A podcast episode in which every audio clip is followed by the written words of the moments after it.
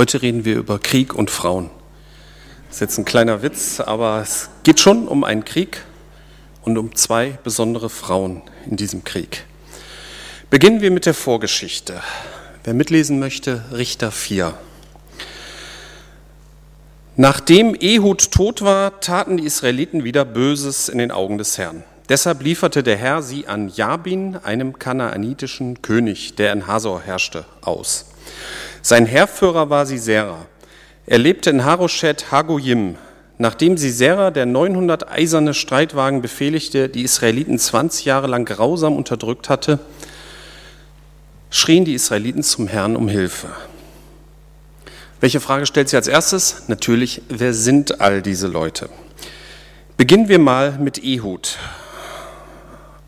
Im Kapitel davor in Richter 3 kann man einiges über ihn lesen. Er war ein Linkshänder und er war ein sehr mutiger Mann und er war viele Jahre Richter in Israel. Damals gab es in Israel keinen König, sondern es lebte jeder so ein bisschen für sich und im Idealfall hielten sich die Israeliten an die Gesetze aus den fünf Büchern Mose. Da sind ja auch viele Fragen des Zusammenlebens geregelt. Und wenn es Probleme gab, dann wandte man sich an den Richter. Und es gab häufig einen, der das letzte Wort hatte und auf den man hörte. Und wenn Führung nötig war, zum Beispiel wenn eine ausländische Armee angegriffen hatte, dann ist der Richter losgezogen und hat israelitische Männer aufgefordert, Soldaten zu werden. Und es gab auch immer genug, die mitgemacht haben. So richtig überzeugend wirkt dieses politische System nicht auf mich. Ne? Man erwartet eher eine stabile Regierung, vielleicht ein stehendes Heer. Grenzkontrollen, Polizei, die für Ordnung sorgt und so weiter. Ordnungsamt, Falschsprache aufschreibt. Ja, die gab es damals noch nicht. Jedenfalls halt so alles, was ein moderner Staat so braucht. Gott hatte sich das eigentlich so gedacht, dass das Volk sich freiwillig richtig verhält und Gott als König akzeptiert. Das wird in, ähm, in einem späteren Bibelbuch, in 1 Samuel 8, 4 bis 9, wird das nämlich deutlich wo der Prophet Samuel, der ist dann schon ziemlich alt, und seine Söhne, die seine Nachfolger sein sollen, die sind leider bestechlich und unredlich. Und schließlich kamen die Ältesten in Rama bei Samuel zusammen. Sieh her, sagten sie zu ihm, du bist jetzt alt und deine Söhne sind nicht so wie du. Gib uns einen König, der über uns richtet, wie ihn alle anderen Völker haben.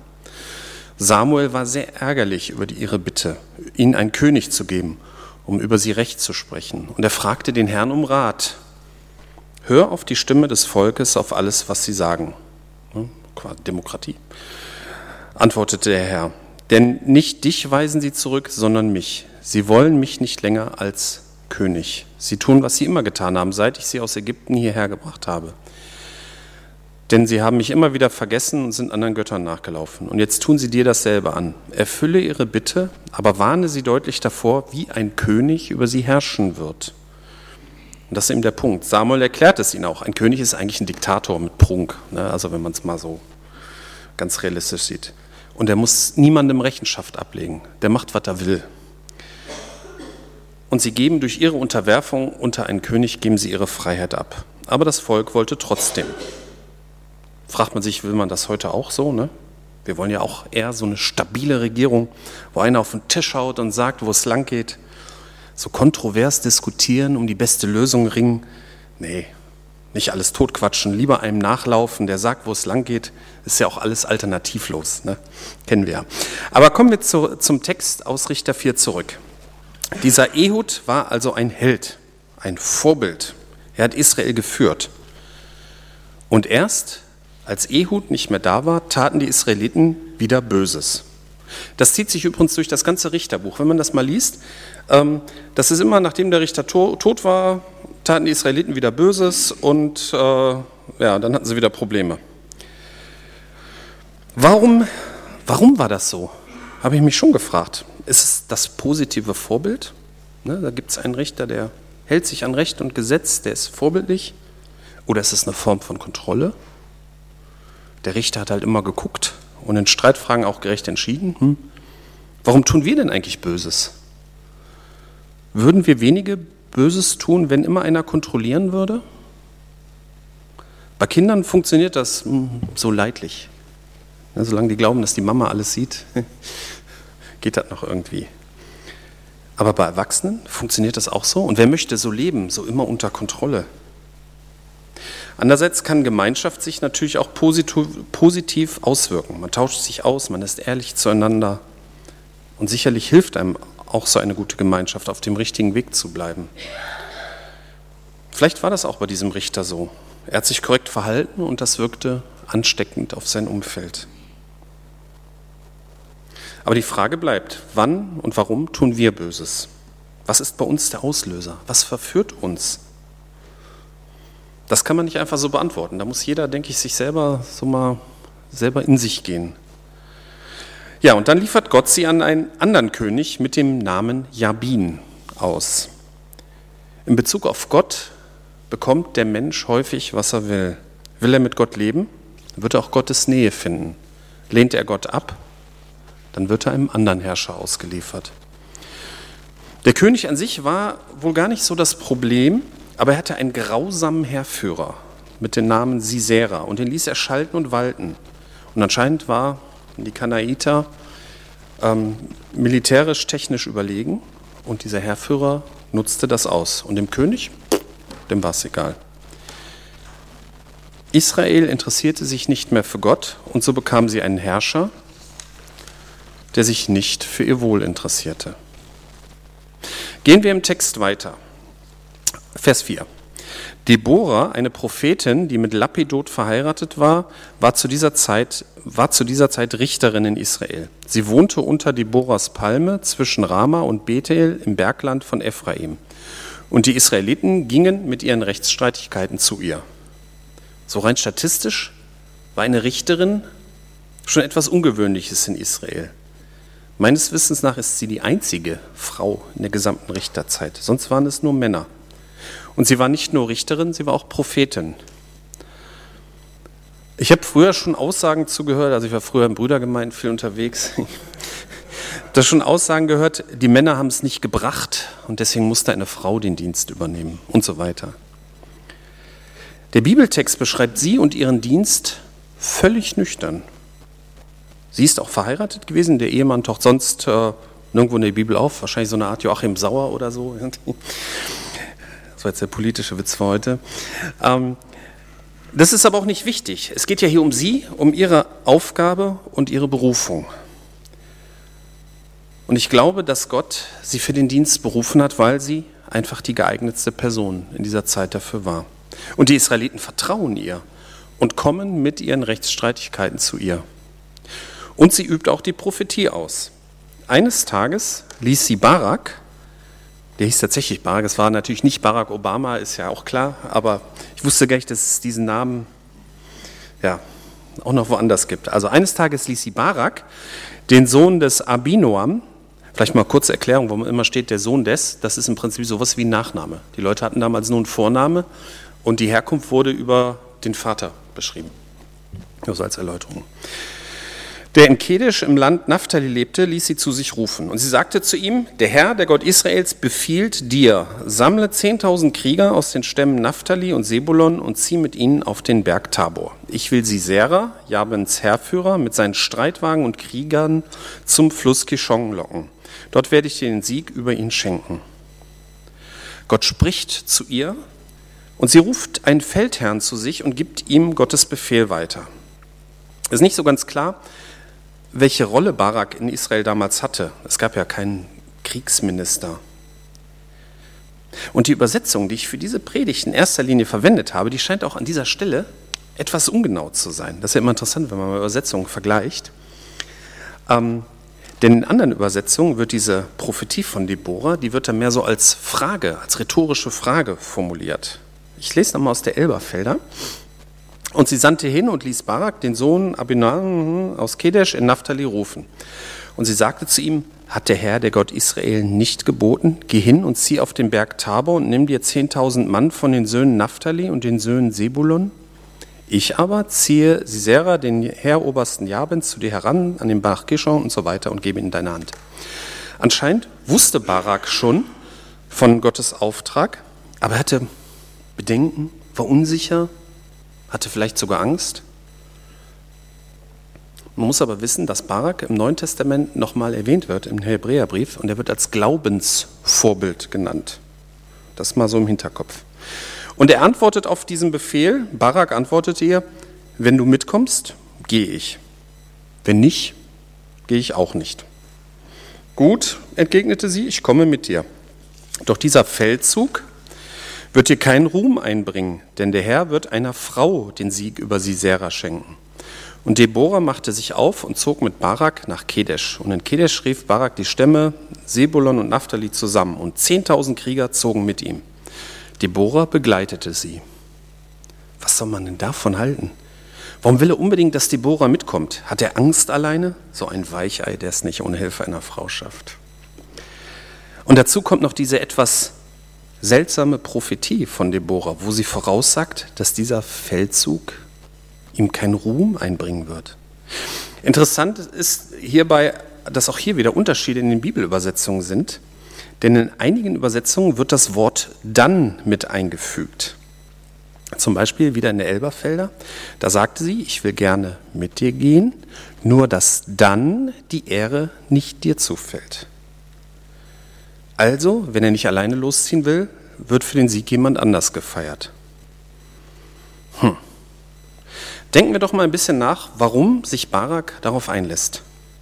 Und ich möchte mich dieser Person positiv nähern, denn er wird ja, wie schon erwähnt, im Hebräerbrief als Glaubensvorbild genannt.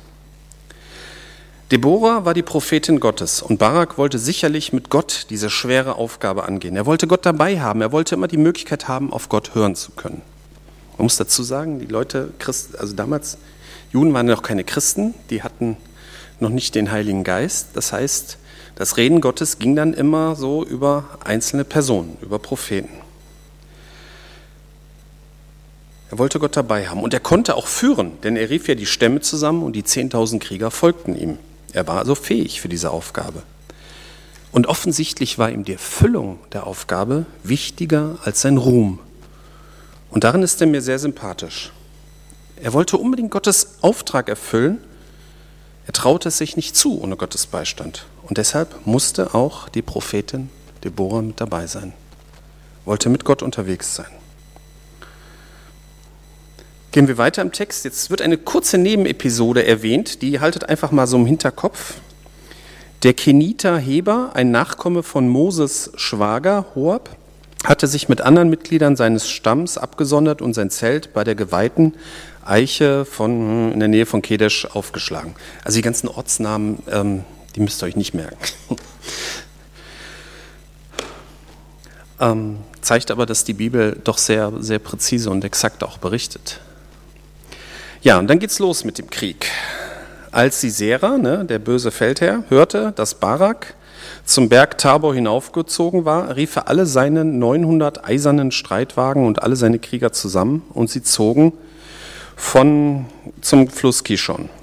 Da sagte Deborah zu Barak, auf, heute ist der Tag, an dem der Herr Sisera in deine Gewalt geben wird. Ist der Herr nicht schon vor dir unterwegs?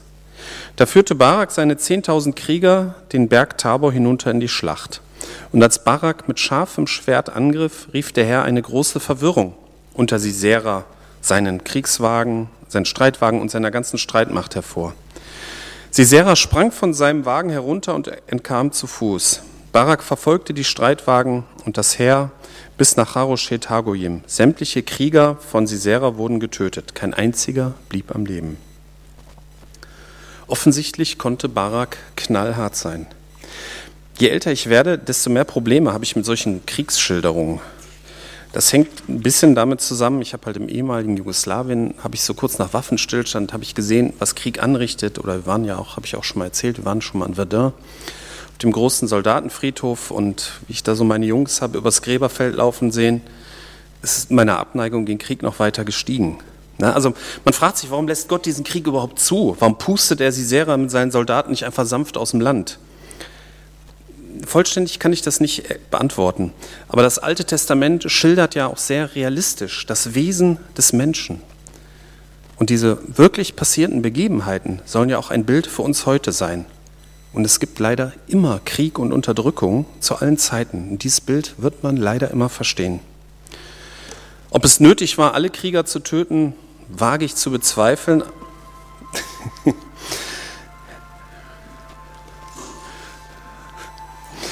Aber wir wissen nicht, mir ist das schon mal auf der Kanzel passiert, macht ihr nichts draus.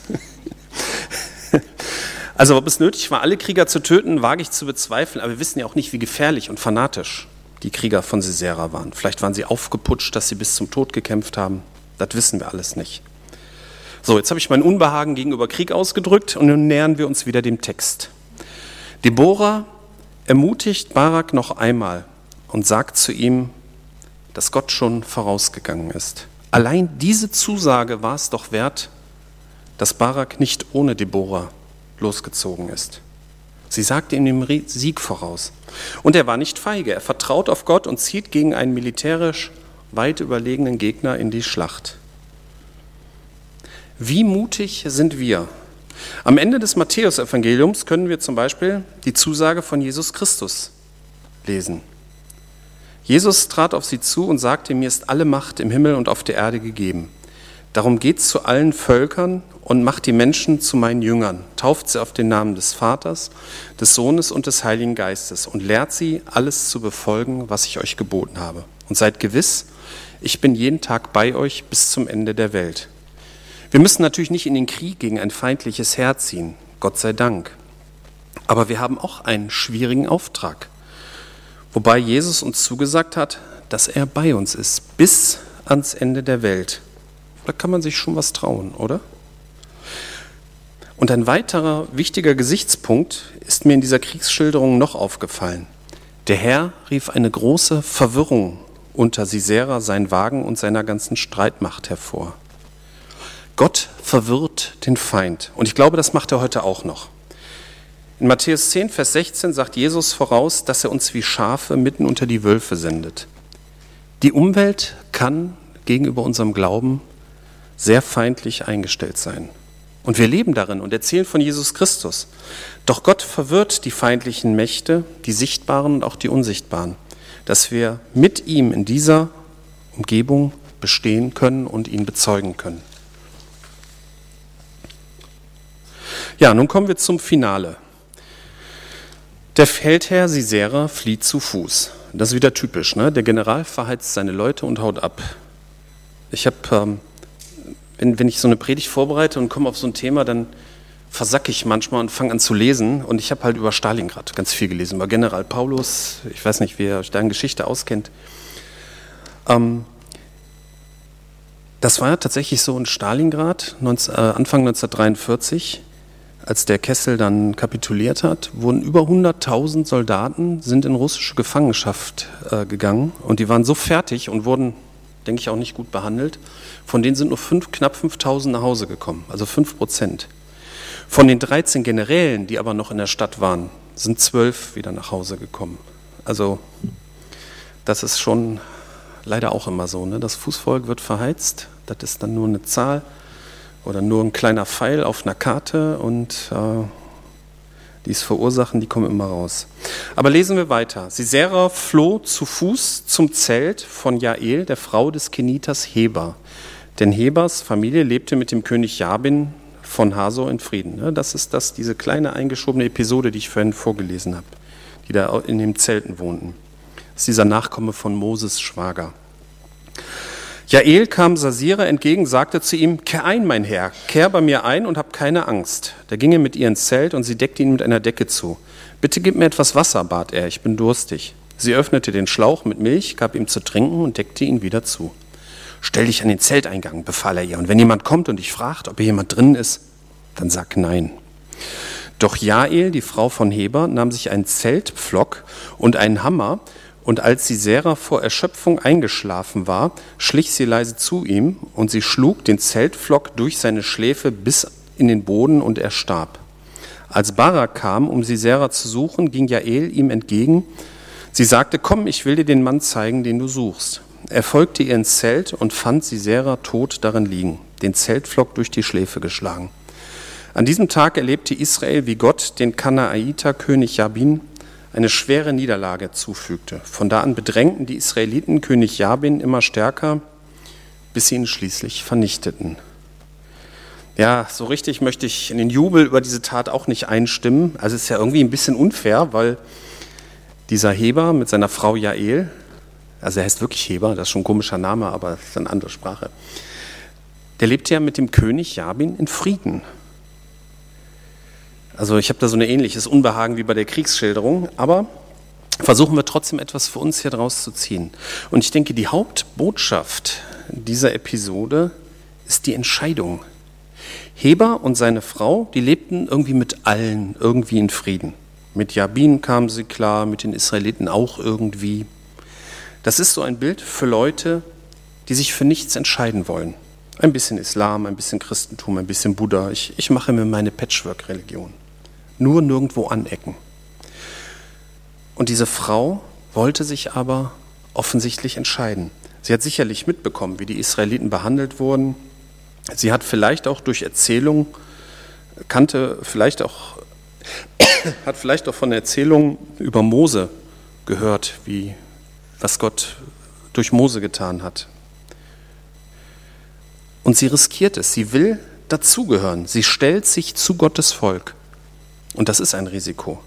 Wenn jetzt Jabin den Krieg gewonnen hätte, dann hätte auch Jael und ihre Familie richtige Probleme bekommen. Wahrscheinlich wäre sie hingerichtet worden.